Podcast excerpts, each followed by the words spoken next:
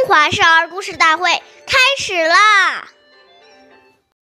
岁月已流逝，故事永流传。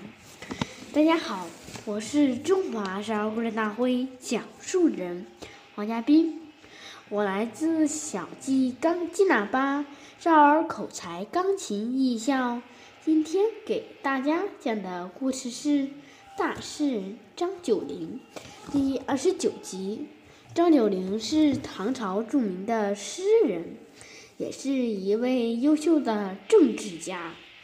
张九龄如梦清幽，平时总是衣帽整洁，走在路上总是显得风度潇洒，与众人不同，总能赢得。路人的目路目路人的目光，并且每当朝廷重要的朝会时，在众人中间，他也是很显眼的，连皇帝对他的敬旨都赞赏不已。凡是张九龄在那里，气氛总是会格外愉快。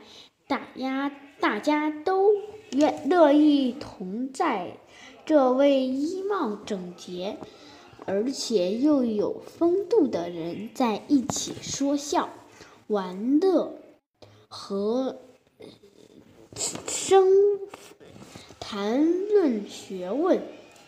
张九龄和注重。一表给了待人了好人宴。下面有请故事大会导师王老师为我们解析这段小故事，掌声有请。好，听众朋友，大家好，我是王老师，我们解读一下这个故事。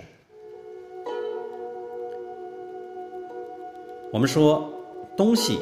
都有固定的位置，生活就会有条不紊，做起事来就能够循规蹈矩。我们从生活起居里面就可以看出一个人真正的修养品德。这些素质要从小就开始培养，就在整理房间衣物的时候，培养这种恭敬谨慎之心。虽然这些物品没有生命。但是，你善待它，它也会用得越久。所谓爱人者，人恒爱之；爱物者，物恒爱之。所以，我们希望这一生能成功，现在就要把这些根基打好。大处着眼，小处着手，养成良好的生活习惯，是成功的一半。好，感谢您的收听，我们下期节目再会。我是王老师，想参与讲故事的同学，请关注我们的微信号“微库全拼八六六九幺二五九”。